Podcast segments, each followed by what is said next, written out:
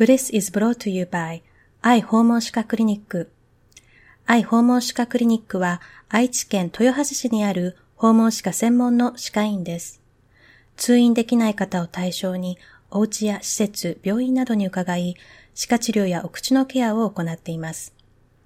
特に口から食べることにこだわり、入れ歯やお口のケア、飲み込みの訓練等も行っています。愛訪問歯科クリニックにぜひご相談ください。こんにちは、佐藤由美子です。 Bliss 第6回目のインタビューは、介護福祉士で公認日本バリデーション協会代表の正垣幸一郎さんにお話を伺います。バリデーションとは、アメリカのソーシャルワーカーであるナオミ・ファイル氏が開発したアルツハイマー型や類似の認知症と診断された高齢者とのコミュニケーション方法です。バリデーションとは、認知症の症状を治療したり改善しようとするものではありません。お年寄りと接する際に、まずは自分が変わる必要があると正垣さんは語ります。そうなんです。あの、1日や2日で自分を変えることって難しいんですよね。今まで何十年もこう使ってきた自分自身を、え、っと、変えるっていうのは自分を否定するような気持ちになる場合もあったりだとかして、えー、ただ、あの、ワリデーションでは、あの、ティーチャーからよく言われました、僕は。あの、いつかブレイクスルーする瞬間がやってくるから、それまで自分を信じて、えー、お年寄りのことも信じて続けてみてほしいと、keep practice という結構よく言われましたね。I am Yumiko Sato. You're listening to Bliss.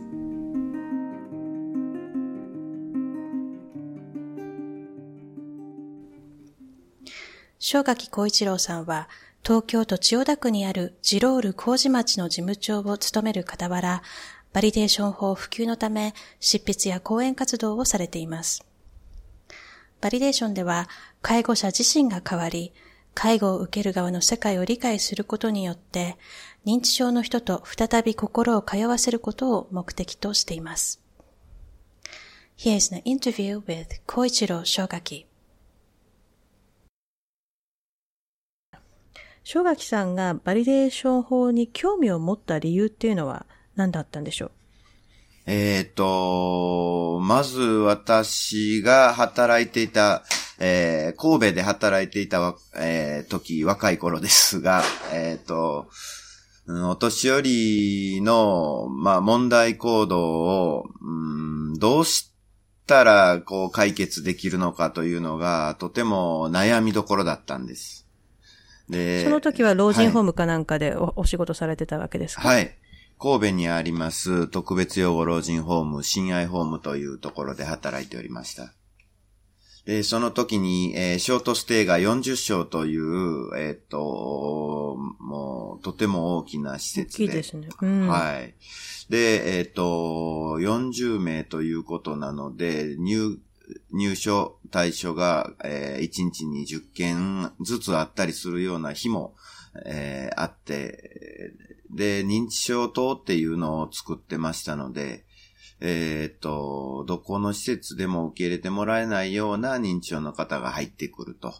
いう、えっ、と、まあ、駆け込み寺的な施設であったんですね。はい。で、40床の稼働を、えっ、と、95%以上することが、まあ、目標とされましたので、ええ、どんな方も受け入れたわけです。はい。で、ケアをするうちに、もう、やっぱり暴言を吐かれたり、えー、家に帰りたいと常にこう訴えられる方であったり、まあ必死で帰ろうとベッドの柵を持っては窓ガラスを割って出ようとする人までいたりだとか、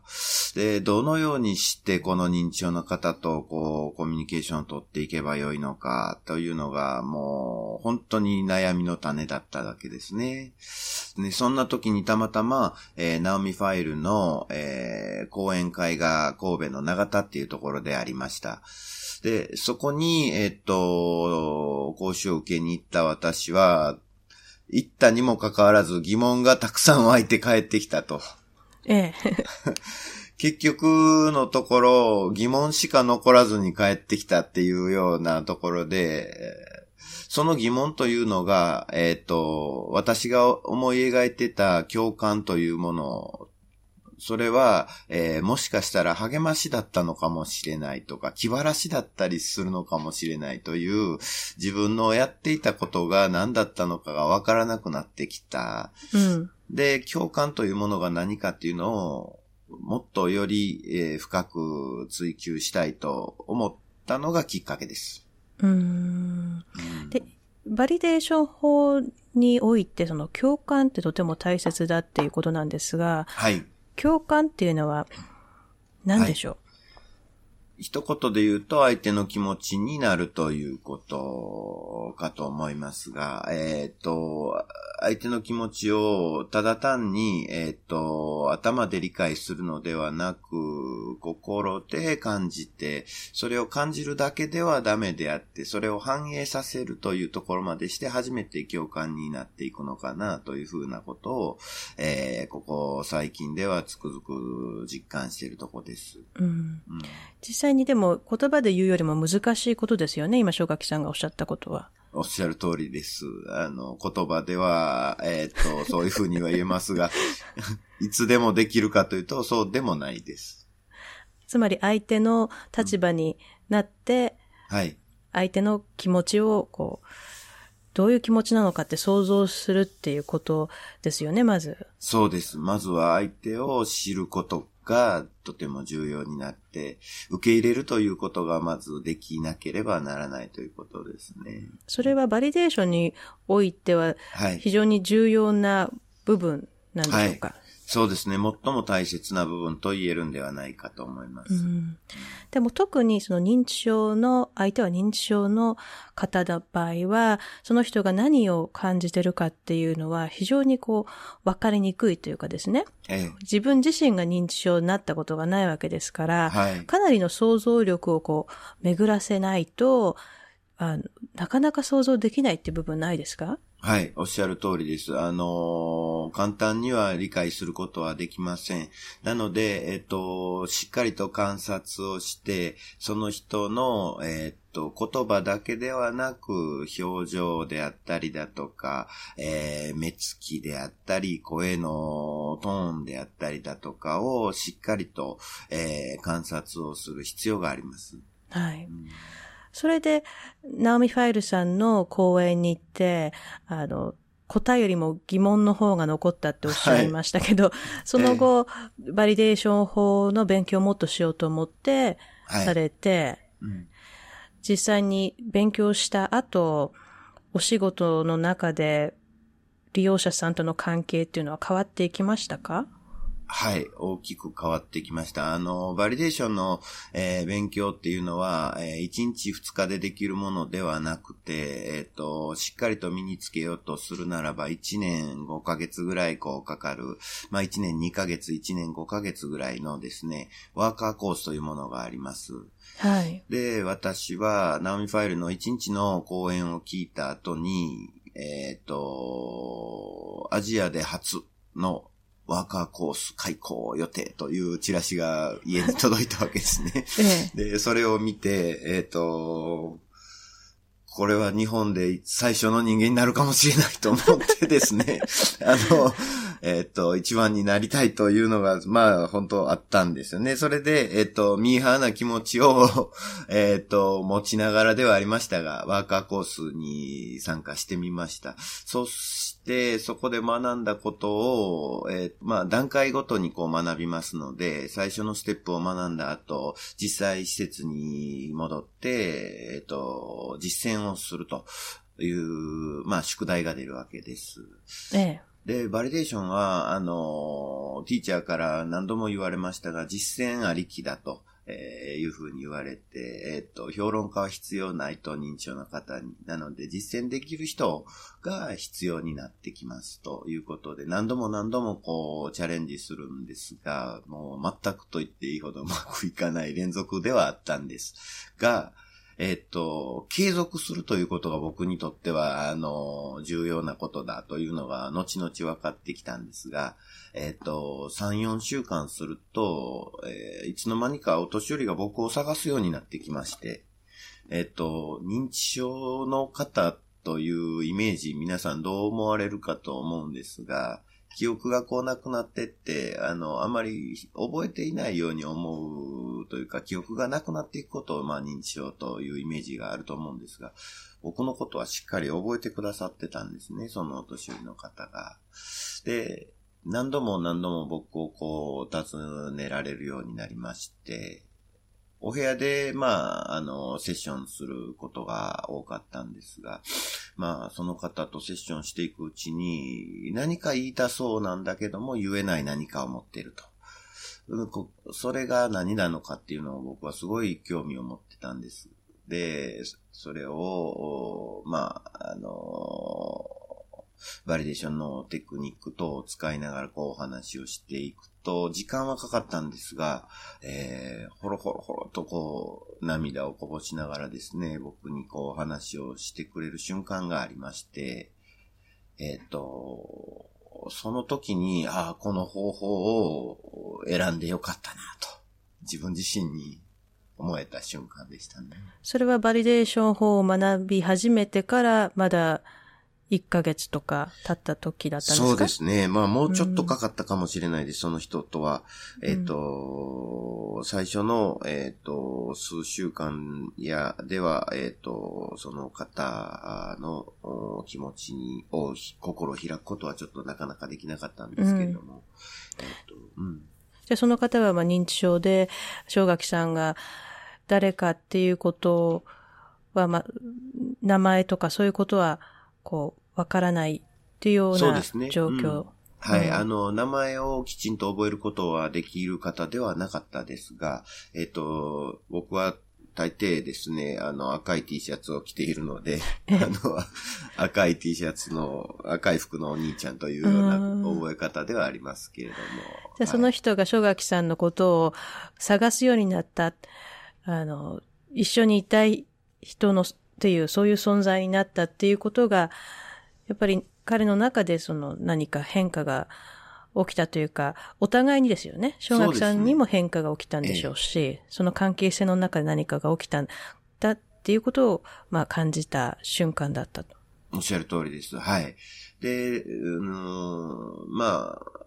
彼では彼女だったんですけれども、その認知症の方の、えー、故郷である、まあ、兵庫県の田島地区なんですが、そこがですね、私の、えっ、ー、と、本籍地でもあったということもあって、えっ、ー、と、共通点がこう、見つかるとですね、えー、割と、心がこう、まあ、つながりやすいような部分がその人にはあったようでした。故郷の人、はい、うん、そこがうまく、あの、はまったような気もしますね、その方。うん、バリデーション法には理論やテクニックなどがたくさんありますけれども、一番大切なポイントっていうのは何でしょう？えよく聞いてくださいました、よくぞ。あの、重要なポイントは、あの、基本的な態度というところが一番重要なところになってきます。バリデーションは大きく3つのえー、要素がありまして、トライアングルというふうにバリデーションでは呼んでいますが、えー、頂点に来るところが基本的態度がありまして、で、それに、えー、底辺の角には理論とテクニックがあるんですね。はい。で、その中でも、えー、っと、重要とされるのは基本的態度というところになってきます。はい。で、基本的態度というのが先ほどお話しされた、共感を持って関わること。そうですね。っていうことですか？はい。傾聴するであったり、重要する、また寄り添うというようなことですね。うん。で、先ほどのお話で、正垣さんが最初にナオミ・ファイルさんの講演を聞いたときに、今まで自分が共感だと思ってやっていたことは実は共感ではなかったかもしれないって気づきがあったっておっしゃいましたけど、はいええ、その励ますとか、あの、元気づけるとか、そういうことが共感ではないということですね。そうですね。はい。ここちょっと、まあ、わかりにくいところなんで少し説明していただければ、えー、あの、そうですよね。例えば、えー、死にたいというような、もうこんな私になってしまったら死んだ方がマシだというようなことを訴えるような女性が、えー、中にはいたりするんですけれども、そんな人に対して、えっと、私は、えーと、どちらかというと、もう全然元気じゃないの、そんなの気にしないでいいわよって、そんなことよりもお茶でも飲みましょうよっていうような対応を昔はしてたように思います。はい。ちょっとじゃあ、あの、話をそらす。そうですね。ことで、ちょっと元気づけようっていう。はい。うん、そうですね。で、そんなことよりも、今こうやってできてるじゃないの。って、あの、十分ご飯も食べれてるし、あの、元気だよって。熱もないしね。特に問題ないからさあリハビリでも行きましょうみたいなそんな感じですよね。で、今はバリデーションの場合はどういうふうに接しますか？バリデーションが、を学んだ後は、何があったんですかというところからスタートで、その人の声のトーンになって死にたいくらいの何かがあったんですねっていうところからスタート。もしよければ聞かせてくださいと。そうすると相手の反応っていうのはどんな風に違いますか？人にもよりますし、その状況にもよるんですけど、あんたなんかに話してもわかんないわよって言われる時もあります。はい。じゃあ誰だったら聞いてもらえますか？とそこでひるまずにまた返していったりしますね。で、そうすると、その私のことちゃんと分かってくれる人じゃないと、こんなこと話せるわけないじゃないのって。私では無理ですか？っていや、そうでもないわよってこう変わってくるときも、聞いてくれるんだったら、ということで変わってくることがあるんですよね。うん。ということは、相手の、相手を変えようとするのではなくて、自分が相手の世界に足を踏み入れるというか。素晴らしい。その通りです。その人の世界を理解しようっていうことですよね。はい。うん、音楽療法も本当に似たようなアプローチなので、すごくこう、あの、納得がいくんですね。うん、うん。まあ、私の場合は、まあ、ホスピスの患者さんとかと働いていますけれども、まあ、自閉症のお子さんとかの場合も、やはりその、こちらに、ね、こちらの世界にこう、引っ張ってくるっていうか、そういう風にしてもなかなかね、心を開いてくれないから、こちらがあちらの世界に行くっていう感覚ですよね。でもそれって本当に実際にやるのって、それなりの覚悟が必要というか、もちろんテクニックも必要で、まあ、だからこそバリデーション法では、あの、しっかりとこう勉強するっていう過程があるわけですよね。そうなんです。あの、1日や2日で自分を変えることって難しいんですよね。今まで何十年もこう使ってきた自分自身を、えっ、と、変えるっていうのは自分を否定するような気持ちになる場合もあったりだとかして、えー、ただ、あの、バリデーションでは、あの、ティーチャーからよく言われました、僕は。あの、いつかブレイクスルーする瞬間がやってくるから、それまで自分を信じて、えー、お年寄りのことも信じて続けてみてほしいと、keep practice という結構よく言われましたね。うん、そのブレイクスルーっていうのが、なんて言うんでしょうか。ね、日本語ではそういう。うん、突破口というかね、か。何か、うん、何かしらこう、うん、あなた自身がこう壁を破る、殻を破る時が出てくると思うと、えー、ただ続けていかなければその瞬間は来ないよっていうような感じだったんですよね。それが正垣さんにとってはその女性、正垣さんを探すようになった女性が、そのブレイクスルーのきっかけであったと。ただそのバリデーション法を学ぶ過程において自分が変わらなきゃいけないということですか？はい、そうですね。あのそうなんです。あの自分自身が見ていたものが、あの、結局はバリデーションを学んでる間でもそうだったんですけれども、ティーチャーによく見られたい自分とかね。うん、あの、スタッフにできる人間だと見られたいとか、うん、あの、そういうことに意識を向けていたことの方が多かったかもしれません。うん、やっぱそう言っても、そういう気づきって重要だけども、それはそれで辛いですよね。そうですね。うん、そうなんですよ。自分の気づきっていうのは。うん、そこに気づいた時に、あの、あ、なんだ僕はなんか、あのお年寄りのためにとかって一生懸命言ってたにもかかわらず、結局のところ自分の評価を得るためだけのことしかやってなかったんだっていうことに気づくわけですよね。なので、過去の自分がもう情けないとも思いますし、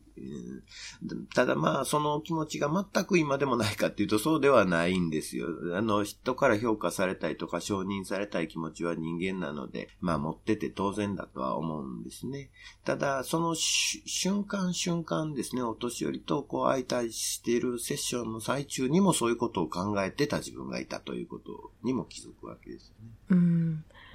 まあ、重要なのはその気づきの部分かもしれませんね。そうですね。気づいてやってれば、ね、あの、気をつけることはできるけれども、気づいてやってない場合はね。その通りです。怖いですよね。そうなんですよね。なので、あの、それが、あの、如実にわかるのが、あの、ビデオを、えー、っと、撮ることによって、えー、っと、その様子が、はっきりと映ってくるんですよね。そう自分のがバリデーションをやってる姿をビデオに撮って、それをティーチャーが見るということですか？そういうことですね。はい。それはもうかなり、あれですよね。もうダイレクトなね、うん、フィードバックになってきますよね。はい。で、それがバリデーションでは必須の、まあ、基本的な、あの、課題の提出になってくるわけです。あ、なるほど。はい。自分を見るのってね、ちょっと、ドッキッとしますもんね。はい怖いです、最初は。怖い。怖くて恥ずかしくて、うん、そうなんですよね。でもその自分を見る、はい、見つめることによって初めてそのバリデーション法ができるようになるということですね。はい。そうだと思います。うん、あの、お年寄りに向き合うっていうことよりも、重、あの難しいことかもしれません。まず最初に自分自身に向き合うことができないと、えー、お年寄りの感情に焦点を当てたりだとかすることは難しいんかもしれないなって最近は特に思いますね。そうですね。うん、うん、それは私もインターンシップの時にビデオではないんですけども、自分の言ったことと患者さんの言ったことっていうのを書く。はい、書いてそれをスーパーバイザーに見せるっていうのをやったんですね。はい。うん、でもそれはやって初めて、あの、スーパーバイザーからのフィードバックで、うん、なんであなたはこの時こんなこと言ったのとか、こんなことしたのっていうことを聞かれて初めてそこで考えるじゃないですか。はいはい。無意識のうちにやっていたこととかにね。えー、で、それで初めて、あ、こういう、自分はこういう、あの、ことをやってたんだなっていうね、うん、うん、ことがあるから、そういう、そういった、まあ、ワークは必要ではありますよね。うん、それは自分にとってはためになったなという、今でもあの、えー、感じてます。はい。バリデーション法では、どんな行動にも理由があるというふうに考えるところがありますよね。で、ねうん、周りから見れば、なんか意味のないような不思議な行動であっても、その本人には、本人にとっては何かの意味があるっていうことですか？そうですね。あのー不思議な行動というものが、こう、あの、やっぱり、えっ、ー、と、本人の気持ちにならないとわからないことっていうようなことが結構あったりしますね。例えばどんな動作ありますか？意味のある、本人にとっては意味のある動作みたいな。うんあのー、これは私たち、まあ、健常者と認知症の方というふうにこう区別するのではなく、人それぞれですね、あの、腕を組んだりだとかするので表している、えっ、ー、と、ものもあったりだとか、足を組むことで伝わっている身体表現と捉える部分でもいいのかもしれないですけども、一人一人がこう行っている、こう、えー、行動、姿勢、そういったところには意味があるるというふうに、こう、まず、意識をすることが重要であって、そこからですね、よく見られるお年寄りの、こう、まあ、これは個人差があるのでよく見られるということではないかもしれませんが、え、女性のお年寄りに関してよく言う、まあ言うと、ティッシュをよく持っているというか、あの必ず髪を大事にするというかね、そこの紙を取ってとかってよく言われたりだとか、あのー、ティッシュケースを近くに置いとこうとするとかですね。はい。えーそのティッシュケースは私のものよとかで、ティッシュの、ティッシュボックスの取り合いをされたり、リビングですることもあったりしまして。で、そのティッシュを持っておかなければならないこと、それが、えーそこまで固執するっていうのには何かしらの意味があるというふうに、まあ僕は、このバリデーションではこう考えたりするんですね。神というものの捉え方だけではなかったりするということですね。その理由をどのように探っていくわけですか？うん。あのーこれは、えっ、と、オープンクエスチョンをするわけなんですけれども、はいえっ、と、オープンクエスチョンというのは、開かれた質問。開かれた質問はいつ、いいえでは答えられない質問ですね。そうですね。つまりは、えーいつ、どこで、誰が、何を、どのように、というような質問をですね、していくことなんですが、ここの中で、えー重要なポイントが、えっ、と、お年寄り、まあ、このバリデーションでいうオープンクエスチョンでは、why の表現ですね。なぜ、なんで、どうしてとかっていうような質問は避けるということになってます。というのも、えーっと、なぜそのような行動を取るのかっていうことを聞いたとしても答えることが難しいからあだったり、理由を直接問うような質問になりやすいので、えーできるだけ事実に焦点を当てて、何にお使いですかっておお聞きするとか、うん、ティッシュを、じゃあこれは何に使うんですかって。うんそうですね。うん。うん、お女だからしょうがないじゃない持ってないとって言われると、それはもしかしたら今使うことではなく、えっ、と、女性としての、えっ、と、象徴として髪を持っておく必要があるということかもしれないなというふうに捉えたりだとかですね。あの、まあ、男性でティッシュをね、割と持つ人っていうのは少なかったりしますし、あの、髪がやっぱり必要だっていうことを、女性の方はやっぱり本当に多く持たれたりだとかしますね。うー。うんでもそれこそ、その、他、相手の世界に足を踏み入れるっていうのはまさにそういうことなんでしょうね。その、そうですね。な、なんでそういうことをやってるのかなって、こう、まあそれがわかるかわからないか最終的にはね、あの、なぜティッシュを持ってるのかっていうことが100%わからないとしても、その理由を探ろうという、こう、そういう会話をしていくっていうこと自体に多分意味があるんでしょうね。うん、そうだと思います。あのー僕がもしバリデーションを学んでなかったならば、あの人いつもティッシュばっかり持ってってもティッシュがなくなって困るのよっていうところからスタートする ことになるだろうと思います。私の施設にティッシュがいくらでもあると思ってね、あの人たちは、という、そんなところからスタートするかもしれない。そうですね。じゃあもう見方がガラッと変わったというか、そんな感じになってるんですかね。うんで、ティッシュを取らせない方法をまず考えようとする。そうですよね。ティッシュがなくなっちゃうっていう。うん、そうなんですよね。まあ、重要なポイントが、だから、その、その人が何をしようとしているから、うん、必要なのかっていう、まあそこにこう考えを、まあ持つよりも、相手の立場というよりも、施設側であったりだとか、その、うん、違った職員側の目線から見てしまうことの方が多いかもしれないですね。学んでいなければ。うはいん。でも今、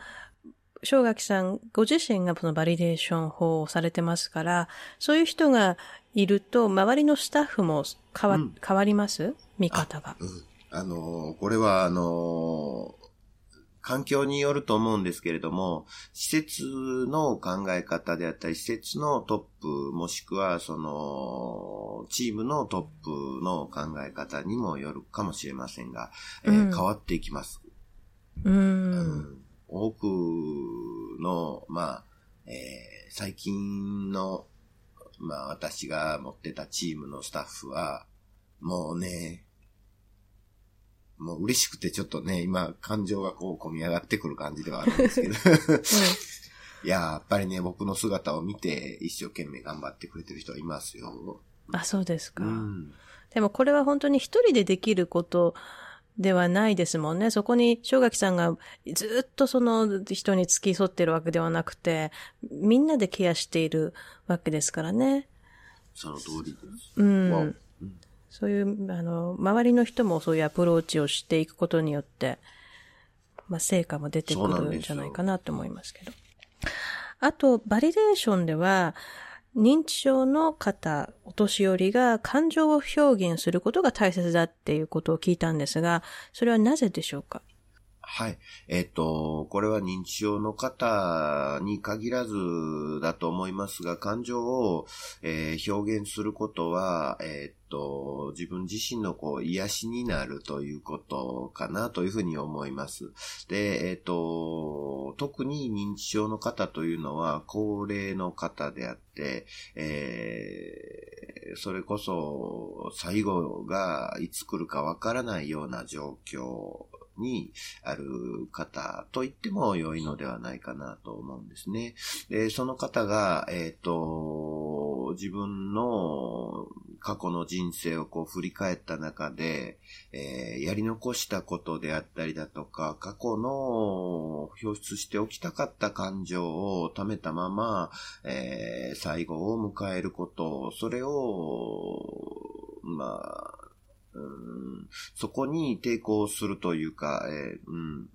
その感情をこう持ったまま最後を迎えるのではなく、その感情を表現して、えー重たい荷物をこう、下ろせるような環境に置くことこそ、こう、バリデーションのとても重要にしている部分だからですね。うんうん。思考能力が衰えても感情は残ってるっていうね。そうですね。う。うんん。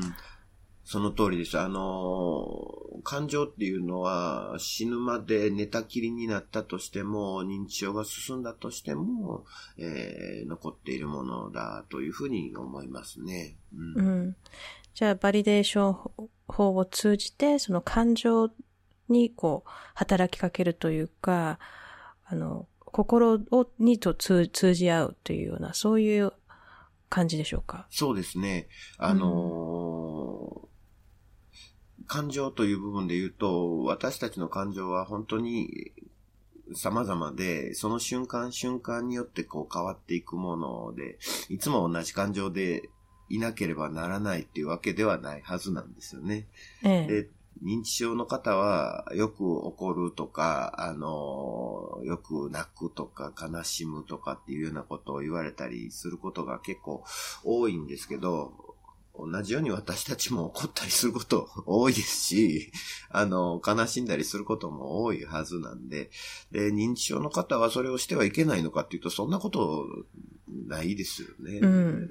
人である限りは、あの、感情を持つのが当然のことだと思いますし、その感情を、えっ、と、抑えておかなければならないというのは、うん、僕はどっちかっていうと、あの、ナンセンスかなと思えますね。あの、表現できる場所、表現できる人、えーその環境に、えっ、と、私たちは、えー合わせて表現できるだけであって、え認知症の方はその環境がどこで、どういう時に表現すればよいのかっていうことがわからないっていう部分もあるかもしれません。また、そこで今感情を表現していなければ、もしかしたら、すぐに最後が迫っているということを分かっているのかもしれない。うん。なので今、この気持ちを表現せずに最後を迎えるのは、うん、悔しい気持ちになるんではないかなというようなところもなんとなく感じたりするんですよね。うん。じゃあ、その、バリデーション法を使って接している中で、そういう感情を表現してもいいと、相手が思えるように、こう、環境を作っていくっていうか、そうですね。そういう感じですかね。うんはい。うんあの、そうでないとね、やっぱりね、あの、言葉を忘れてしまった方たちは、えっ、と、だったり、あの、薬を使われているお年寄りの方は、えー感情を表出しないようになっていきます。無表情みたい無な。表情になっていったりします。で、人生に失望したような状況ですね。生きる屍というような状況に、えーっと、なっていくことがあります。うん、そういう方とこう、まあ、セッションを通じて接していく中で表情が出てきたりとかっていうことはありますか？はい。もう、あのーとてもよくあります。ここ最近でもそういう方が、えーっと、一人おられますね。うん。あ、そうですか。ええええど、どんな状態だったんですか、その方は。その方は、あの、まあ、アルツハイマー型の認知症ではなく、えー脳血管性型の、まあ、認知症ではあったんですけれども、えっ、と、ほとんど日中言葉を話すことはなくですね、喋らなかった人ではあるんですけれども、その方は、今日のこの、由美子さんとお話しするのにもってこいの方かもしれません。おオペラが好きだった方。ああ、そうですか。はええい。で、その方が好きな曲で、娘さんが、えっ、と、オペラ歌手の方なんですね。で、えっ、と、その方の、えっ、と、まあ、会話がですね、あの、うん復活してきた感じがあるんですよね。全く喋らなかったことがですね、それもきっかけがそのオペラの動画を、まあ YouTube の動画をですね、あの、見せてあげたことがきっかけで、えっ、と、だったり、娘さんが、その、クリスマス会で、えっ、と、オペラの曲を歌ってくださったこと、乾杯の歌をですね、歌ってくださったことがきっかけで、えっ、と、また、その方の感情がこう溢れ出してきたりだとか、するようなことっていうのがありました。それはなんかこう歌を聴きながら涙がとか、ね笑顔がとかそういうええ感じですか、そうですね、涙が出てきた感じではありましたね。過去自分が習いに行ってた、えっ、と、まあその音楽教室、コーラスであったりだとかのことを話してくださったりするようにもなりましたしね。うーん会話が増えて。で会話がきっかけは音楽だったということで、バリデーションでは音楽もはい。使うということで、どんな風に音楽を使ってらっしゃるんですか？そうですね。この音楽というのも、あのー先ほど言ったような、その、YouTube で流すっていうことではないんですが、バリデーションで使う音楽というのは、あの相手の、まずはですね、うんその今の感情に合った歌を、うこちらが、えーきちんと把握した上で使うということになってきます。リズムであったり、その人、えー例えば言葉をこう喋れない人が膝をこうトントンと畳んで叩いていたりだとかする、そのリズムから、もしかしてこの歌が今彼には合うんじゃないかとというように、こう少し、えー想定をした上で彼が知っている曲、知っているであろう曲、過去の曲をですね、えっ、と、歌うというようなことになっていきます。あの、例えば足踏みをしているおじいさんで、あの、ずっとこう、ひたすら徘徊をするようなおじいさんだ。僕の知ってる人では、うんと、昔の曲になりますけれども、ここはお国を何百里離れて遠き満州のっていう戦友っていう名前の歌があるんですけど、その歌を一緒に、えっと、歌うと、そのお年寄りの方は、あの、すごい調子に乗ってですね、感想部分までこう歌ってくださるようになったりする、そんなようなことがこうありましたね。な、なんでその曲を選ばれたわけですか？それがね、その方が、まあ過去何度かですね、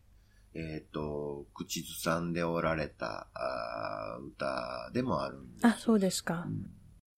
うん、私たちが多くの歌を知っておくことで、その人の、うん、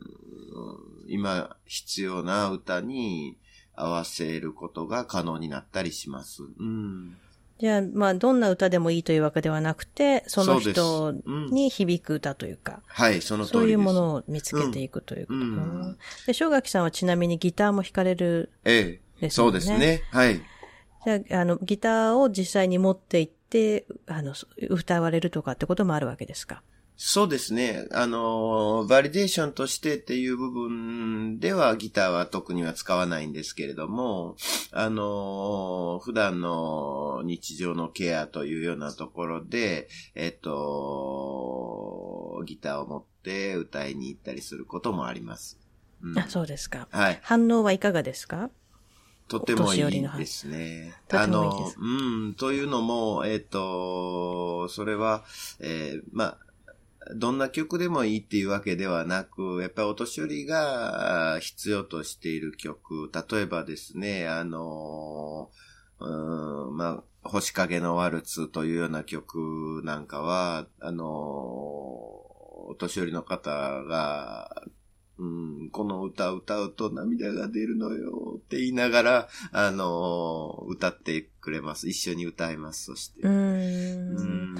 でそれこそ感情に響くっていう部分で、ね、考えていくと音楽っていうのは非常に大きな力がありますもんね。うそうなんです。特にですね、あの、まあ、高齢者の施設に入ってきている方の多くは、えー、どちらかのパターンで旦那さんを亡くしているか、奥さんを亡くしているかというようなパターンが多いです。で、特にまた、えー、孤独を感じている人も多いです。そういった中で、えー、っと、星影のワルツの歌詞はとても心に響くんではないかなと思いますね。別れることは辛いけど仕方がないんだ君のためなんていうね、そう、別れに星影のワルツを歌おうという。で、そういった、あの、特に言葉で表現できない方たちとのやりとりの中で、でもや感情は残ってるわけですから、そのつながり合うっていうことが、もし言葉でなかなかできないとしても、そこに音楽が入ることで心がね、つながるっていうことありますもんね。はい。あのー私が昔あの、日総研っていうところで、えっと、連載してた時に書いた記事の中にも少しだけ触れたことがあるんですが、えっと、もう言葉を全く話すことができなくなった方で、えっと、まあ女性の方、台湾の方、台湾出身の方だったんですけれども、えー、その方が、えー、母国で戦争で弟さんを亡くなえー、亡くされたというようなことをこうお聞きしまして、ご家族から。で、そのご家族から聞いた話を、その亡くされたっていう話と、えっ、ー、と、同様のハトポッポの歌を、その弟さんとまた一緒に歌ってたり、お孫さんにその歌を歌ってあげてたことがあったよっていうことを聞いたんですね。で、その同様の歌、ポッポッポハトポッポっていう歌をですね、えっ、ー、と、バリデーションには、えー、歌うということもテクニックとしてあるんですが、タッチングというテクニックもありまして、そのタッチングと、えっ、ー、と、歌を合わせて行ったところですね、えっ、と、弟さんのタッチングをするんですね。そのタッチングをして、えっ、と、ポッポッポハトポッポと歌ったところ、その人の表情がどんどんこう変化していくんですよ。で、悲しい顔になっていったんですよね。で、まあそこに私の感情も寄り添うように表情を合わせてい、えー、くと、彼女の目から涙がポロッとこう、こぼれてくるようなことがありました。うんタッチングっていうのは、その母親のタッチング、父親のタッチングとかっていう、そのパートナーのタッチング、子供のタッチングっていうような感じで、その、まあ、関係性を思い出させるような、こう触り方というか、触れ方っていうのがあるということですね。すねはい、うん。これは、まあ、アメリカの方が開発したもので、まあ、アメリカ人のこう、まあ、触り方っていうか、まあ、アメリカ人ってもともとそのタッチングが多いじゃないですか、ハグとか。そうですね。で日本人の場合はね、またその触り方っていうか、もう文化の差っていうのはあるとは思うんですが、そういうのは感じますか？こう、日本、こう、バリデーションっていうのをこう、日本でやるときに、ちょっとこのアメリカの人が考えたものとちょっとこう、変えてやってる部分とかってありますか、えええ、あのーえっ、ー、と、帰ってやってる部分っていうのは特にはな、ないです。だけど、えっ、ー、と、そのタッチングを使い始める時っていうのは、えっ、ー、と、使い始めた頃っていうのは半信半疑でしたああ。でも特にその日本人ってあんまりその触るっていうことは、あまりないですよね。その知らない人に対してでも、まあ、家族でも。そうですね、うん。アメリカ人の場合はすぐに触ってくるじゃないですか。うん、触ってくるんですよ。うん、だけど、ね、うん、だから、もしかしたらですね、日本人の方の場合は少しこう、あの、注注意深くというか、そのタッチングするのであれば、ちゃんとこう、理解した上でやるとかっていう、そういうのはありま、あるか、あるんでしょうかね。はい。あのーその通りで、バリデーションのこのタッチングっていうのは、えーっと、誰にでもどんな人にでもやっていいのかっていうとそうではないんですよね。あのー特にですね、認知症になりたての方、バリデーションでは認知の混乱の段階の人っていうんですけども、その段階の人にはタッチングは行いません。基本的には。あ、そうですか。はい。で、その段階の人には、あの、もし、えー、タッチングをするというならば、タッチをするとしたら握手ぐらいなもんです。社会的に許されるタッチのみという形になってきます。なるほど。うんじゃあその人の家庭に合わせて、はいテクニックは使われるということですねはい。段階に応じて。はい。はい。バリデーションには、非言語的テクニックと言語的テクニックがあるということで、そうですね。その言語、非言語的テクニテクニックの一つで、センタリングというのがありますよね。はいはい。そそれまず最初のテクニックうんっていうことですが、すね。はい。少し説明いただけますか？あのーこのテクニックっていうのは、あのー準備体操のようなもんになってきます。えっと、で、えっと、トレーニング終わった後の終了する時の整理体操みたいな部分にもつながるものであって、えっと、相手の感情を受け入れるために自分自身のか、え感情を空っぽにするというようなものになってきます。で、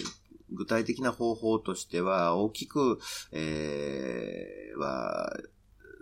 センタリングの、え代表的なものは深呼吸をするという方法になってきます。うん他にも二つほど、また、えっ、と、まあ、二つ以上もあるかもしれません。私が知ってる限りでは、大きく三つのセンタリングがあります。うん正垣さんはどんなセンタリングを使ってそうですね。やってあらっしゃる？の、時によりますが、えっ、と、瞬時にしなければならないセンタリングをしなければならない時には、運動感覚的な、えっ、と、センタリングを使うことがあります。それは、あの、素早くできるうというのが、えー自分の中で、プラス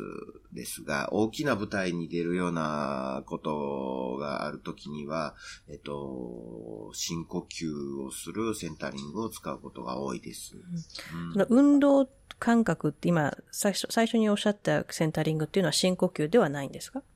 えっと、そうですね。深呼吸をするっていうのが、まあ、基本的な部分になってて、筋感覚、まあ、あの、筋感覚というキネステティックっていうんですけれども、その運動感覚のセンタリングっていうのは自分なりの方法を皆さん個人、個人であのすることが可能になってくる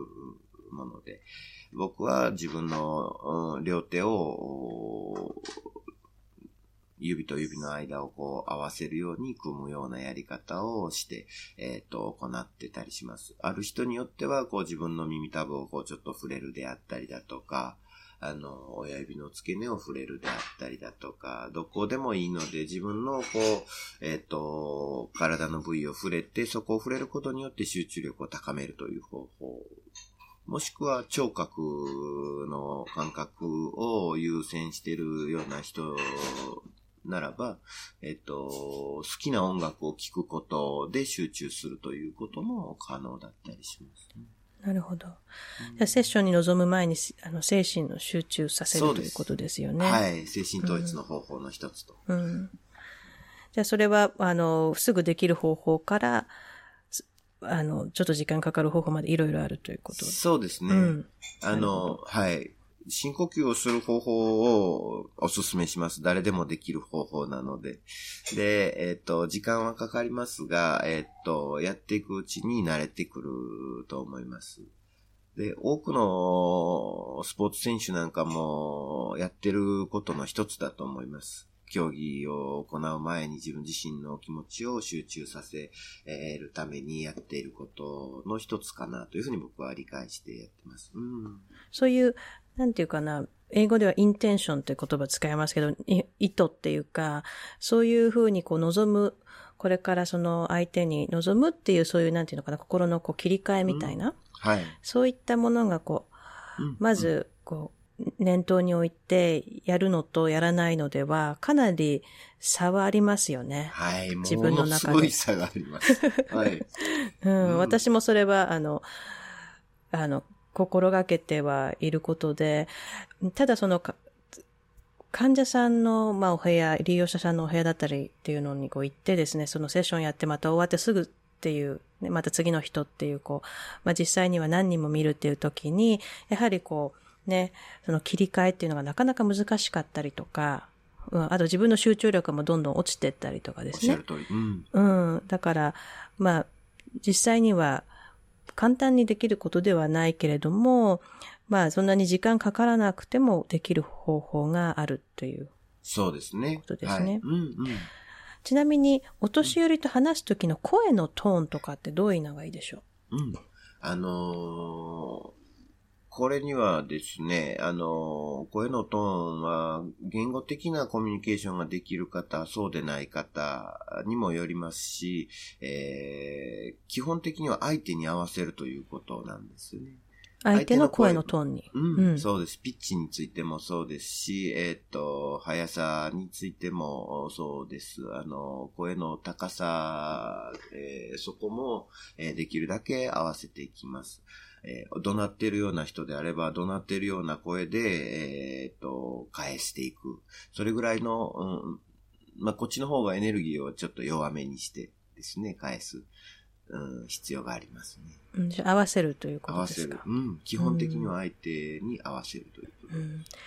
とバリデーションには好きな感覚を使うというテクニックがあるそうですね。うん、そうです。はい。視覚、聴覚、運動感覚のうち、そのどのか、どの感覚が好みであるかっていうことをまず見つけて、その感覚に合わせた働きかけをする。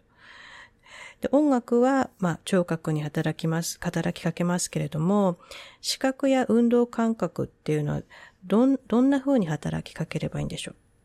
えーと、まずはその人がどういう感覚が好みなのか、その人の好みの感覚を知るということが結構重要なポイントになってきます、まず。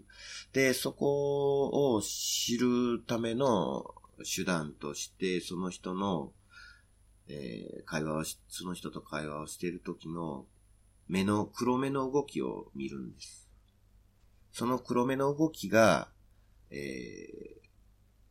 上を向いている、右でも左でも、まあ上でもいいんですが、上を向くことが多い人は、おそらく、えー視覚的な感覚を優位に持っている人である。まあその、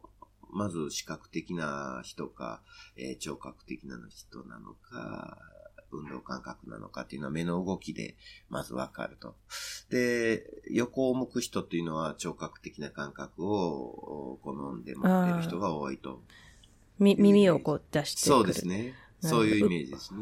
う運動感覚の方はどうですか？運動感覚の方は下を向くことが多かったです。ん。で、じゃあえっ、と、視覚の人のイメージは、えっ、と、話すう速度が速い感じです。ビデオが頭の中で早送りしたり巻き戻ししたりだとかしている視覚、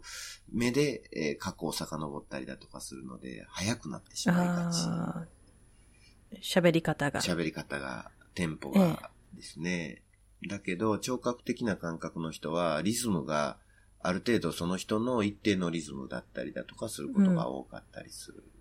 場合が多いですね。うん。で、じゃあ、視覚、し視覚が、まあ、好きというか、視覚の感覚がある方は、例えば、その、写真を一緒に見たりとか、絵を見たりとか、そういった、しあの、視覚にこう、アピールするというか、そういうアプローチなんでしょうか？えっと、どちらかというと、まあ、そういうこともする場合もあるかもしれませんが、ほぼですね、その人の言葉の種類を合わせるということです。共通言語を話すというようなイメージですね。今日、じゃあ、その、視覚にアピールするような言葉。そうですね。あのーその人が使ってる感覚が視覚であれば明るく見えますねとか、あのー暗いですねというようなことを使う、えー言葉をよくそういう言葉を使うということですね、こちらが。運動感覚の方っていうのはどんな言葉になりますか？あ、そんな風に感じているんですね、とか、む、むずむずするんですね、とかっていうような風に、その人がこう感じているこう感覚を、あの、使うようなことが多いですね。なるほど。逆に聴覚的な人の場合は、あ、そんな風に聞こえるんですねっていう風に、こう、対応したりだとかですね、することが多いかもしれないですね。言語的テクニックの一つに、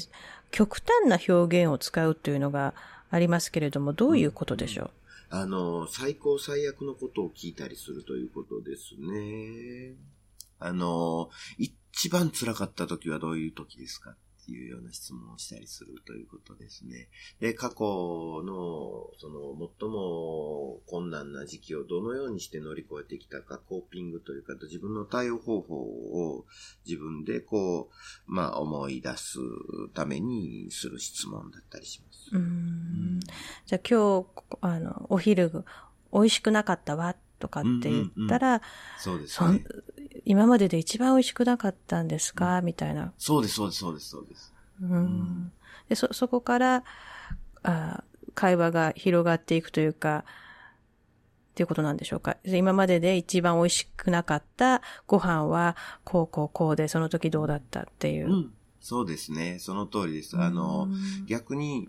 逆にって使うこともありますよね。だから、あの、はそれは反対のことを想像させるっていうテクニックだったりするんですけども、まあそこも合わせて使ったりだとかします。一番の後に、まあ逆にっていうようなことで、その、逆にうん、逆に一番美味しかったのは、うん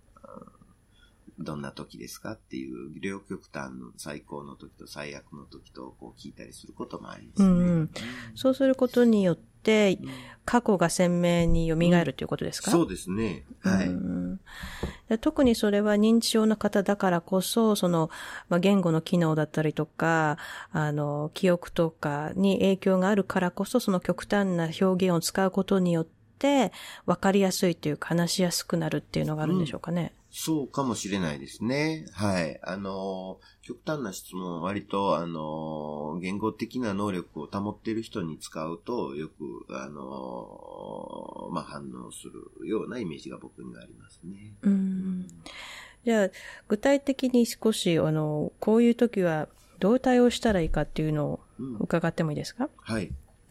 ご飯を食べさせてもらってないとか、まあ、食べさせ、食べてるんだけれども、ご飯を食べさせてもらってないとか、こんなものを取られたとかっていうふうに怒ってる方に対して、どんなふうに接したらいいでしょえっ、と、ご飯を食べさせてもらっていないっていうのと、えっ、と、もう一つがごめんなさい、何でしたっう何かこう、物を盗けまれた。物を取られた。うん、そうですね。よくあるっていう。はい。ねそうことですよね。はい。あのーまずご飯についてのところですが、えっと、具体的な方法というよりも、まず最初に伝えときたいなと思うのは、こう、食べ物に関するものを、まあ、訴えをする方っていう方は、多くの場合ですね、えっと、愛情に飢えている方が結構多かったりします。ご飯をいっぱい食べさせられて困ってるっていう人はあんまりいなくて、えっとええ、ご飯を、うん、はい。食べていないことであったり、あ私にはこの食べ物もらえていないとかね。えーそういうような言い方、あの人だけ食べてて私にはどうしてないのとかっていうようなことを聞かれたりするようなことの方が多くて、というのは、それはご飯を愛情というふうに置き換えて考えてみると良いかもしれないです。実際、あの、出してない場合は出してあげてください。なるほど。じゃあ、うんそのご飯って言ってるけど、本当はもっと話がしたいとか、あの、気づいてほしいとか、そういったことの、あの、かそういう感情が、こう、ご飯っていうことに現、ご飯として現れてるということ。ことがほとんどのように私は思えたりしますね。あ、そうですか。あの、うん、夜中に、あの昨日、一昨日私夜勤して、してたんですけども、ええー他の人の居室にケアに入って、こう、リビングに戻ってくると、一人の方が、食べ物の置いてあるストックの箱の中から一枚のおせんべいを食べていたっていうようなことがありまして、おそらく、まあ、あの、ただ単純にお腹が空いたっていうこともあろうかと思いますが、一人でちょっと孤独を、お多分感じてたんだろうなというふうに思わえ。れるんですね。で、でそういう時、ええ。で、そういう時に手っ取り早く満たす方法というのを、人は多分、あの無意識にこう、多分考えるんだと思うんですが、無意識に自分の自身を満たす方法の一つに物を食べるというか、あの、そういうようなことをするんではないかなというふうに思うんですよね。はい。で、おそらく私たちも大きくストレスを抱えたりだとかするとき食べ物を。今日は自分のご褒美とか言いながら、アイスクリームを買って食べたりすることがあったりするのと似たようなことかなというふうには思います。そうですね。まあ、一番こう、ほ本能というかね、うん。そういう欲求というかね。よくそうですね、ニーズうんにですね。結びついてくる。でそういった場合は、あの、ご飯食べさせてもらってないのよって言われたら、正垣さんのまずいつから最初に、ですかですね、まずん、いつから食べてないんですか？まず聞きます。それはまあず極端な表現を使うっていうような部分も入ってますか、それは？まあそうですね。というよりオープンクエスチョンで、まず、あの、その人が、あの、いつから食べてないかっていうようなことが、うん、あの、思い出すきっかけになればいいな。ああ。でも、ずっと食べてないのよ、みたいなこと言ったら。ずっとそうですね。ずっと食べてないのよって。今何を食べたいと思ってるんですかっていうところですね。次うん。じゃあそこから、あの、会話をしていく。そうですね。うん。今すぐ食べたいものは何ですか？っていうところに切り替えてもいいですし、まずちょっとオープンクエスチョンをするかなと思います。もしくは、あの、最初に、そういうふうに言われたら、リフレーズすることが多いかもしれません。リフレーズ。リフレージング。リフレージング、そうですね。うん。反復するということ反ですね。復するということですね。はい。あのー食べさせてもらっ、食べさせてもらってないんですか？っていうところからスタートしますね。そうよ。私はここで何も食べさせてもらってないんだから。何にもですか？っていうところのリフレージング。なんかそれ見たいですよね。その正垣さんがバリデーションやってるところ。あ、そうですか。何にも食べさせてもらってないんですか？なんかちょっと俳優さんみたいな感じですごいその、ただただ反復してたりとかするんじゃなくて、すごい感情こもってますよね。そのなんか。あそうそう。あ、ありがとうございます。そうですか。その通りです。でもそこが重要なんですね、多分。はい。おっしゃる通りです。はい。ちょっと大げさに言ってるぐらいの感じが、うん、うん、うん。はい。あのー決して、あのー僕の中では、その人のエネルギーよりも出しすぎていないつもりではあるんですが、その人、なっちゃうのかもしれないですね。あの、ある程度その人のエネルギーに合わせるというか、えーそこがまた重要なポイントになってくる。エネルギーに合わせる。はい、あの、必死感を、やっぱりこっちも、あの、出さないと、あの、伝わらないんですよね。あの、声のトーンを低くですね、うん。全く食べてないんですかって言っても、多分、相手には何バカにしてるんだってことになってくると思うなんか信じてないっていう。そう、そういうことです、そういうことです。はい。じゃあなんか物を取られたっていう場合も、えな、な、ん取られたんですかっていうんじゃなくて、うんえ？っていう、そうですね。取られたんですか？っていうぐらいの、うんうんまずその人のテンションがどのぐらいかによってなんですけども、その人が、わ、聞いてください、もうこれがなくなったんですよって、どんだけ大切なものかってぐらいの勢いできたら、え、取られたんですか？っていうところからスタートします、何を取られたんですか、で、そういうふうにもう、あの、すぐにもう飛び込んでいく感じですね、相手の世界に。そうですね、本当に。う。ん。はい。でもそうする、そうすると、やはり相手も、あ、分かってくれてるっていうか、あの、わた、そういう話ができるっていうのはもう、その、なんていうのかな、か頭じゃないですね。もう心でなんかこう、つ、通じるみたいなものが、そこで起こるかもしれませんよね。そういうふうにアプローチすることでね。はい。えー、なるほど。じゃあ、その、例えば家に帰り、帰らない、家に帰れなきゃとかっていう、まあ、その、要要するにその要求が、の、何かっていうことも重要だけれども、どういうふうにそれを言ってるのかとか、どれだけあの、ふ、あね、その人の感情がどんなものなのかとかっていうことも見ていかないといけないということですね。そうです。まず、なので基本的態度として、そこに合わせていくことが一番の、まあ、あの、バリデーションの重要な、えー、しなければならないテクニックというか、うん、ことだと思います。基本的な姿勢だと思いますね。うん、じゃあそこから問題を解決するっていうことにすぐにつながるつながらない場合もありますよね、大きくあります。あの、家に帰ることが本当はその人の目的ではなかったりするんですよね。で、解決をさせることができないことを言ってくることも多いんです。相手も分かっていてですか？はい、そうですね。あのもう無理、無理難題であるっていうことは分かってるけども、それを自分の中でもう抑えておくことができなくなっている状況ですね。じゃあもう解決してほしいっていうよりも聞いてほしいっていう感じですかね。うんうん、おっしゃる通りで、あの、解決できないことはどこかの部分ではもう分かっていたりするんですよね。それをどう対応するんだこの人はっていうふうにもしかしたら見抜かれてるというか、あの、判断されているような部分も第一段階の人なんかは大きくあるかもしれないですね。相手との適切な距離を見つけることが心の交流をするためにとても重要なことっていうふうにありますけれども、えーえどのようにして適切な距離っていうのを見つけます？あ、これもですね、あのー音声で伝えるのは難しい部分ではあるんですが、その人の反応をまずは見ないといけないんですよね。反応反応、はい。というのは私が近づきすぎることもあるわけですよね。その相手の距離がわからずに。で、その場合は相手が若干体を後ろに引いたりしますね。その相手の距離感、一番必要な距離感をまあ、身体的にですね、探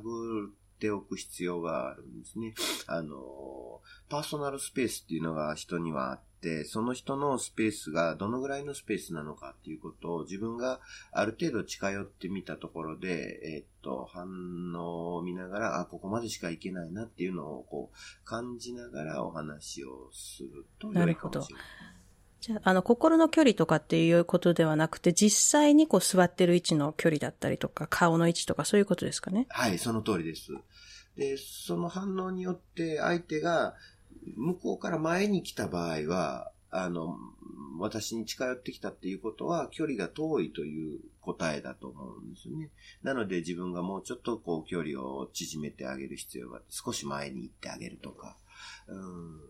その距離を合わせることが重要なわけですか？はい。そうですね。距離を合わせることで、あの、えー、体温まで感じることがあるんです。ああ。相手の体温を感じることが、熱量をそこで感じることができたりするんですよね。じゃあ理想としてはすごくその、こう、体の距離感も近くなることが理想なんでしょうか？えっと、それも、相手が望むのであればっていうことですね。ああ。うん。なるほど。入ってほしくない人も中にはいますが、第一段階、認知の混乱の段階の人は、距離が、あの、自分の内面を探られたくない部分の方が強かったりするんですよね。私は、あの、しっかりしているのよ、と。あの、自分自身は、あの、立派な人間なんだっていうことを思い続けたいんです。自分の能力が失われていると思われたくないという、うん、プライドが高い方が多い。なるほど。ということは、例えばその手を、例えば手をこう触るとか、そういう感じのこうタッチングをするときもそういった距離感っていうのは意識されますか？はい。その人がそれをされ、されたいのかされたくないのかっていう。うん、そうですね。あの、こちらが手を出した時の向こうの反応によってっていうのもありますし、向こうが握手を求めてくるまで、まあまあ、待つ部分も多いかもしれないです、こちらが。うん。じゃあかなりあの、忍耐強くやらないとなかなかできないアプローチかもしれませんね。はい、ええ相手をまあしっかり見て、まあ待つということがまあ大事かもしれません。うんで、バリデーションっていうのはグループで行うこともあるということで、正垣さんはグループ、グループセッションもされてるということなんですが。そうなんですよ。はい。え印象深いグループセッションのお話を一つ教えていただいてもいいですか、はい。えっ、と、グループバリデーションっていうもの自体は、あの、教会の儀式、まあ、例えば教会で行われるものっていうのは最初前奏があって、あの多分賛美歌を歌って、えっ、と、教会の牧師のお話があって、で、交流の場があって、とか、交わりの時みたいなのがあって、終わりの方にお祈りがあって、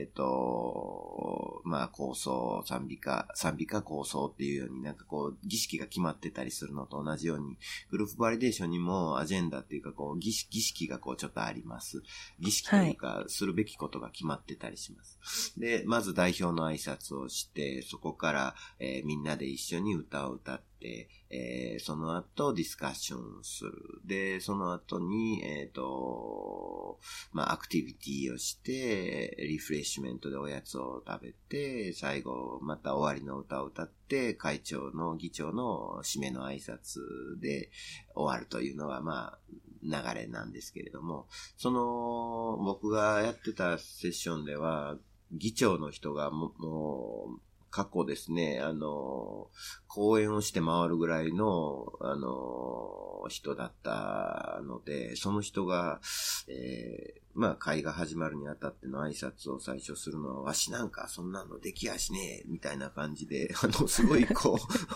あの、尻込んでいたんですが、実際その人はあまりこう、貸金力は、うん、しっかりしてなかったんですが、僕はちょっと手を添えて立っていただいて、えっ、ー、と、会長としての挨拶をお願いしますって言うと、あの、さあ始めようとちょっと恥ずかしげに言われたんですけども、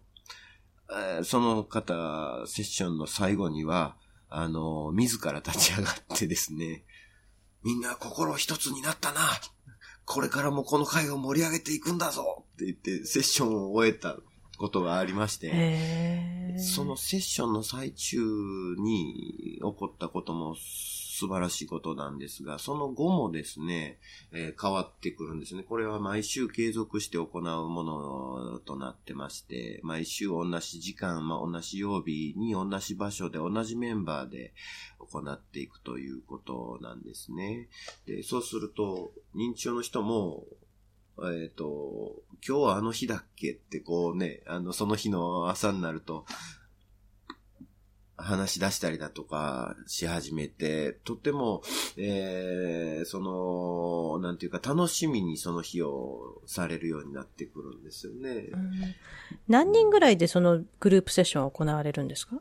そうですね。このセッションは最低4人以上っていうことになってきます。4人以上。うん、で、その、あい、まあ、いろんな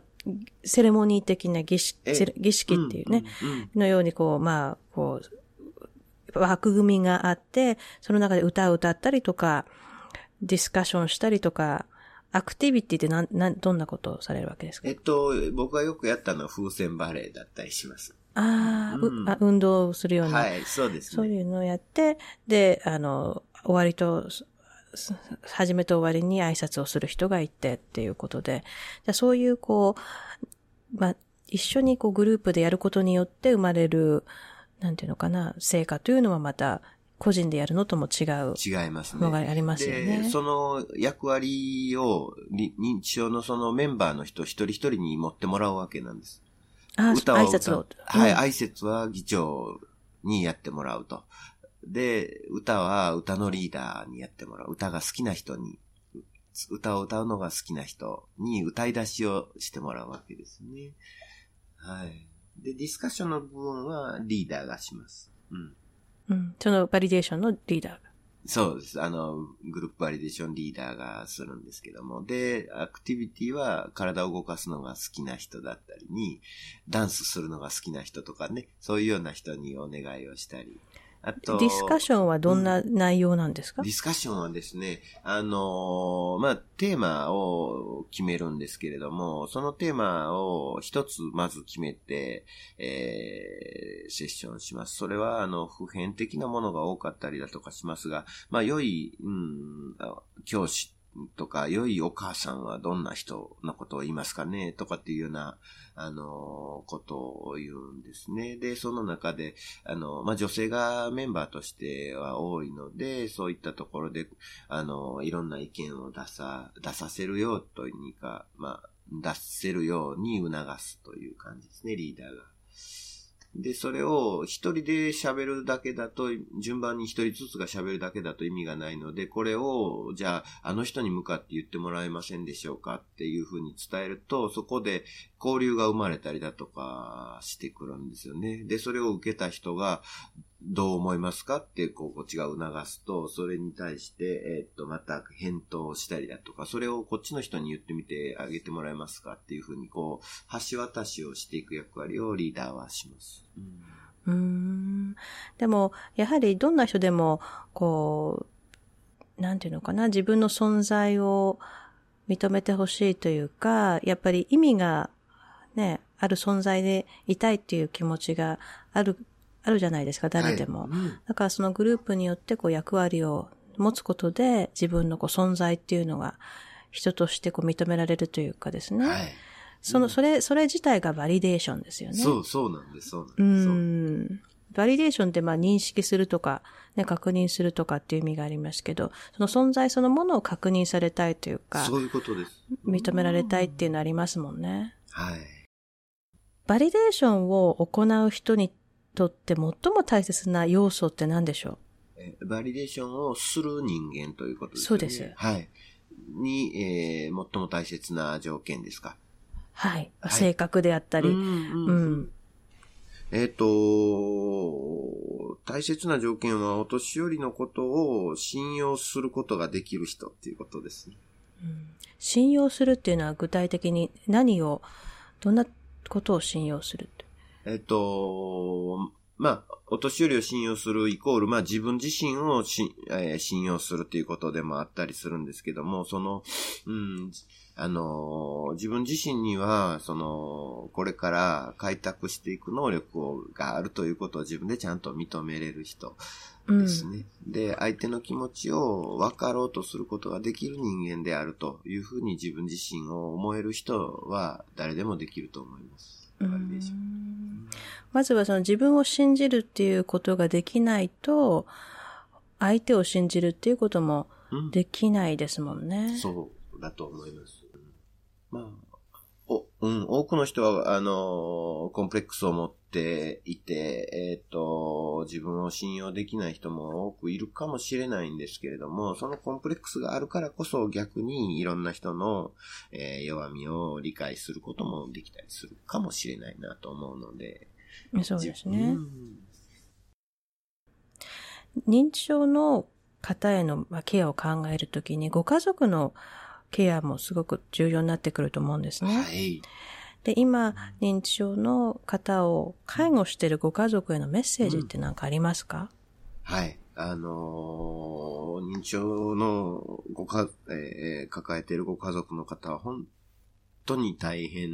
だと思います。24時間365日、えー、常に一緒にいないといけなかったりだとかする状況だったりすると思うので、あの、本当によく頑張られているというふうに、まず、思いますので、エールを送りたいと思います。で、えー、ご自身の辛い気持ちを、であったりだとかを吐き出すような場所、そういった吐き出すことができる人を、まあ、作ってほしいなと思います。で、えー完璧なケアなんていうのはなかったりするので、あの、自分のやってることを責めなくて良いように思いますね、まずね。で、ご家族で、例えば、あの、ご家族は老人ホームとかに、あの、いる、いるけれども、まあ、例えばね、そこに会いに行くっていうのもまあ辛いっていうのもあるじゃないですか。はい。その、そこ行くけども、まあ例えばお父さんは昔のお父さんとは違うとかね。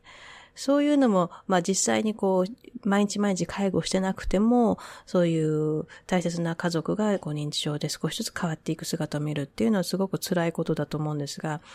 バリデーション法っていうのは家族でもできることでしょうか？そうだと思います。あのー、距離が近ければ近いとほど、まあ難しい部分はあるかもしれません。あのー、センタリングをしろって言っても、自分自身を空っぽにはできない部分が毎日の生活がある中で、あの、あるので、あの、ただ、一日のうち1分でも、あの、そのような時間を持つことで、もしかしたら、あの、過去の母親の姿を思い出すことができたりするかもしれないので、家族がやることもとても重要だと思います。じゃあ、バリデーション法をもっと知りたいという方はどうすればいいでしょう？はい。えっと、バリデーションについてですね、あの、新しくホームページが今できております。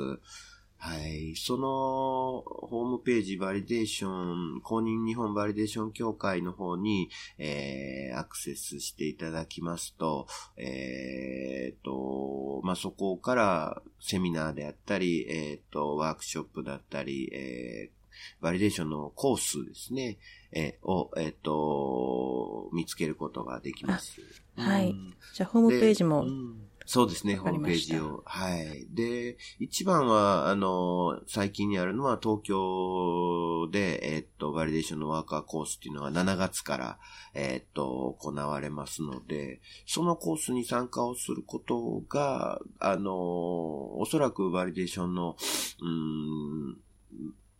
まあ、ワーカーコースなので、えっと、一番近道ではないかなと思います。そうですか、うん。これは世界に通用する資格を取るための、えっと、まあ、最初のステップになります。うん、そのバリデーションのそのセミナーっていうか講座っていうのは、年に1回ぐらい行われてるんですか、うん、そうですね。あの、ワーク、ワーカーコースに関しては今現在、えっと、2箇所で行っておりますで、年に、えっと、会場によってっていう形にはなってきますが、えっ、ー、と、2回は行いたいなというふうには思ってますね。わかりました。じゃあ、その興味ある方は、あの、ホームページから情報を得て参加させて。はい。じゃあ、最後に、正垣さんの方からこれは言っときたいなってことが何かあれば、お願いします。はい。えっ、ー、と、日本にのみならず、あの、世界各国におられる、まあ、認知症の方に、えー、が、えー、尊厳を持ってこう生きられる社会になっていくことを僕はこう目指しています。で、そういう人たちをこう増やしていくためにはやっぱりバリデーションのような、えー、接し方ができる人が増えていくことがやっぱり重要ではないかなというふうに思うので、えー、少しでもまあこうバリデーションに興味を持つ方がいらっしゃったら、えー、ぜひお気軽にお尋ねいただきたいなというふうに思いますね。うん。バリデーションはでも本当に難しい、簡単なことではないですよね。簡単ではないです。重要、うん、重要だなっていうのは、すごく音楽療法と、うん、あの、通じるところがたくさんあるんですね。はい、で、そのナオミ・ファイルさんがソーシャルワーカーだっていうことで、やはりそのカウンセリングのバックグラウンドとかがあるのでね、やはりこの私が今まで学んできた音楽療法とすごく、あの、つながるところがあるんです。ただ、音楽療法も同じく、その、魔法のように、これをやったら、こう、わっとね、成果が出るみたいなものだったり、それこそなんか何かが改善されるとか、治るとか、そういう劇的なことがいきなり起こるっていうことではもちろんないので、だからね、あの、簡単なことではないし、なかなかこうやるには、それなりの覚悟も必要で、勉強も必要でね。うん、でも、本質的なことってやはり時間をかかりますよね。できるようになるまで。はい。僕の言いたいことを全て言ってくださったと でも私も本当にそのバリデーションの、あの、こう、まあ、理論であったり、あっていうのはすごく共感できるものがありました。で、実際に正垣さんのそのバリデーションのやってる、まあ、まあ、デモンストレーションみたいな感じで言っていただいたときに、あ、なるほどっていうかね、その言ってる言葉ももちろん大切だけども、その言い方というか、はい。うん、その本当に合わせてその人の、あの、かん言ってることをこう表現されてるんだなっていうのがなんか、うん、まるで俳優さんのようでね。はい。でもそれぐらいの、はいあの、感覚が必要ってことですよね。そうですね。た、たんはいただ単に言ってるだけではダメっていう。うん。その通りです。ううんんはい。非常に参考になりました。ありがとうございました、あ今日は本当に。はい。また今後ともよろしくお願いします。はいはいありがとうございました。はいブリス第6回目のインタビューは、介護福祉士で公認日本バリデーション協会代表の正垣光一郎さんにお話を伺いました。8月26日日曜日に表参道のラクリアで正垣さんのセミナーが開催されます。バリデーションについて詳しく知りたい方は、ぜひご参加ください。今日の放送でご紹介した内容は、ホームページに掲載しました。アドレスは、由美子佐藤 .com 佐藤由美子音楽療法で検索ください。ブリスではスポンサー様を募集しています。